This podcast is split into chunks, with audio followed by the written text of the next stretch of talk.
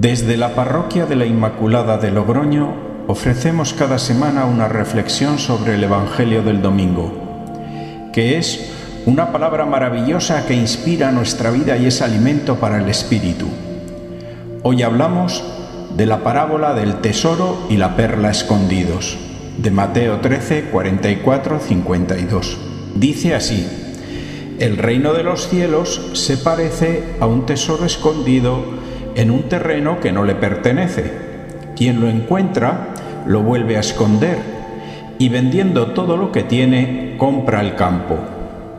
También puede compararse con un comerciante de perlas finas que al encontrar una de gran valor vende todo lo que tiene y la compra. La primera lectura del primero de Reyes 3, 5, 12 nos recuerda un hecho histórico del rey Salomón estaba éste haciendo mil holocaustos en los altos montes de Gabaón, a unos ocho kilómetros de Jerusalén. Salomón entonces era muy joven, comenzaba a dar los primeros pasos como rey. Su obra más emblemática, el templo, aún estaba en obras. Eran los días donde Salomón recibía como esposa a la hija del faraón de Egipto, a la que después se sumarían un gran número de mujeres. Eran tiempos donde los pactos entre reyes se celebraban con matrimonios.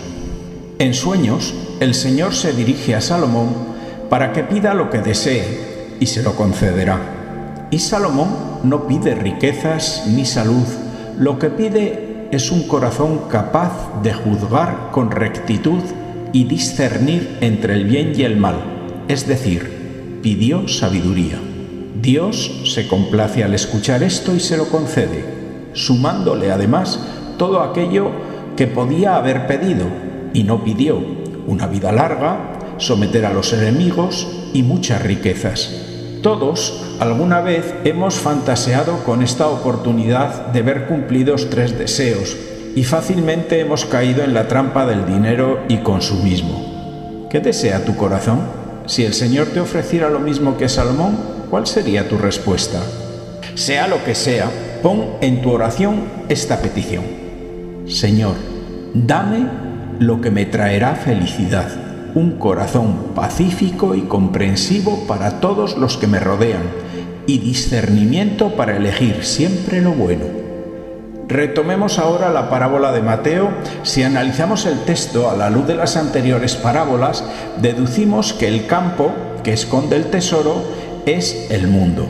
Este mundo que ha sido visitado por Dios, pero como un hombre más en Jesucristo.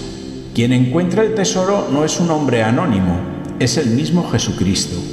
Es siempre iniciativa de Dios el encontrarse con el hombre y no al revés. Jesús nos ha buscado y nos ama. Somos hermosos a sus ojos.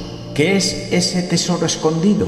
Con seguridad ese tesoro son las personas que con una vida rota, seca, en un tiempo difícil, han descubierto el amor de Dios y sienten que su vida tiene sentido para hacer algo que dé gloria a Dios. El tesoro es el pueblo de Dios, es la iglesia después de pasar por la tribulación, cuando el hombre da una respuesta después de escuchar el silencio de Dios en su dolor nos dice la palabra que este hombre que halló el tesoro compró el campo. ¿Cómo lo adquirió Jesús? Pues con su pasión y muerte en la cruz. Lo pagó con su sangre. Tú que escuchas has sido rescatado con un gran precio. Como dice en 2 Corintios 8:19, Jesús, siendo rico, se hizo pobre por nosotros. La iglesia es un misterio escondido en el mundo se desvela con el anuncio y testimonio de la buena noticia persona a persona. ¿Quién hizo esconder este tesoro en el mundo? Pues el pecado, que tiene como paga la muerte. Cuando Adán y Eva desobedecieron en el jardín del Edén ante la vista de Dios, ¿qué hicieron? Se escondieron. El pecado nos lleva a este ocultamiento que Jesucristo en su amor descubre para nuestra salvación con el perdón de los pecados. Y la parábola de la perla es similar. La perla son los hombres que aman a Dios a pesar de su pecado. Jesucristo nos adquiere con su muerte y resurrección para ser ciudadanos del cielo. Me gusta especialmente el ejemplo de la perla que vive en las profundidades del océano, porque la perla se forma por una impureza que penetra en la ostra, como puede ser un grano de arena o una pequeña basurilla, que produce una herida en la delicada piel del molusco y éste trata de neutralizarla envolviendo la impureza en continuas capas de nácar y este nácar es el Espíritu Santo. La perla es producto del dolor, que está superprotegido por la coraza. La salvación que trae Jesucristo hace que la impureza de nuestro pecado, con la conversión y la gracia del Espíritu Santo, se convierta en una perla, en algo nuevo y precioso. Dios no mira nuestro pasado errado, sino que envuelve todo eso con su gracia para la belleza del cielo. La perla, mejor que nada, representa a la humanidad pecaminosa y frágil de la Iglesia revestida de gracia. Pues la Iglesia, lo mismo que esa perla, es algo que no puede ser cortada ni pulida y también es de crecimiento lento y para la eternidad. Esta parábola tiene un mensaje esperanzador, que tu sufrimiento tiene sentido, que es para un bien muy superior, que al final de tu vida vas a ofrecer la perla que has generado tú en tu corazón sufriente a este mercader de perlas que es Jesús.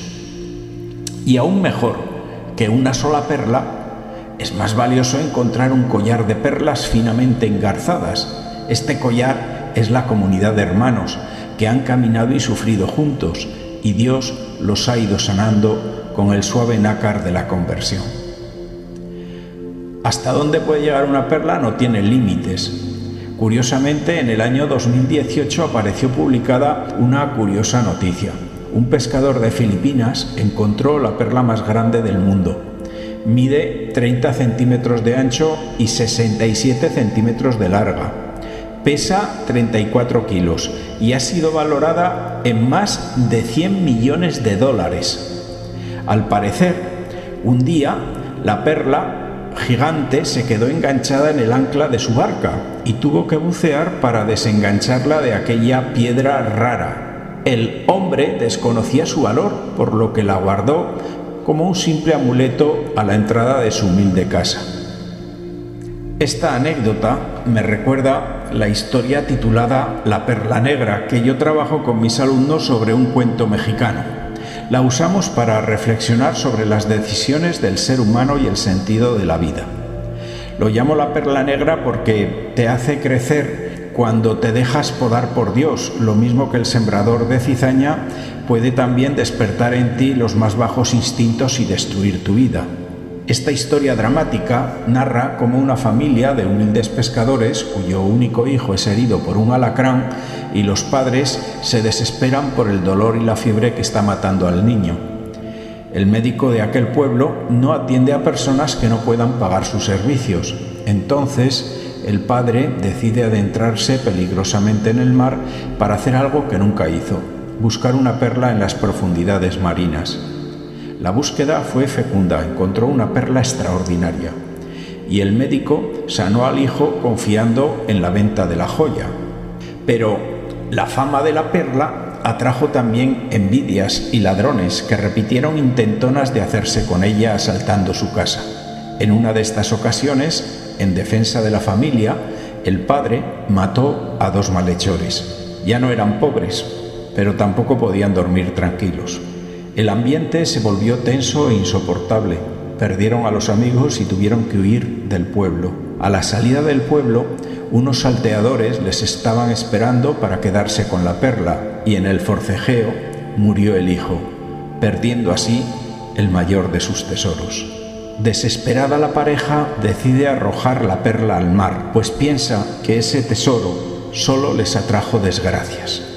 La perla del Evangelio es causa de alegría y salvación si tú entiendes que tu herida es sanada en un proceso de humildad y en manos de Dios. Todo lo contrario puede pasar si tu corazón está lejos de Dios y las malas semillas te llevan a perder la paz y la alegría. Los humanos somos capaces de un acto de generosidad heroico como de cometer el mal más atroz. En el mismo corazón están sembradas las siete grandes virtudes, humildad, castidad, templanza, generosidad, diligencia, paciencia y caridad, como los siete vicios capitales, ira, avaricia, envidia, lujuria, soberbia, gula y pereza. ¿Cuál florecerá? Pues aquellas que alimentes. Tú formas parte de ese tesoro con tus debilidades y con la gracia que pone el amor de Dios en tu vida. Toma como modelo a Salomón. Él eligió el tesoro de más valor, la sabiduría, y su vida estuvo bendecida por la paz y el éxito. Todo lo contrario que su hijo Roboán, que se afanó por las riquezas y el éxito, pero sus malas decisiones lo llevaron al fracaso y a su reino la división y la guerra. Ahora te vuelvo a preguntar, si el Señor te ofreciera lo mismo que a Salomón, ¿cuál sería la respuesta de lo que pides para tu vida? ¿No te parece que un gran motivo de alabanza es que tú seas objeto del interés de Jesucristo que te busca? Déjate encontrar. Tu vida puede cambiar por el efecto de su amor. Y lo mejor es que su presencia orienta nuestra vida al cielo y aquí en la tierra nos ayuda a tomar buenas decisiones. A estas alturas reconozco que, aunque es cierto que siempre hay otras cosas en mi corazón, yo no podría vivir sin la presencia de Jesús en mi vida. Si te ha gustado esta reflexión, pásala. Puede hacer bien a otras personas y es gratis.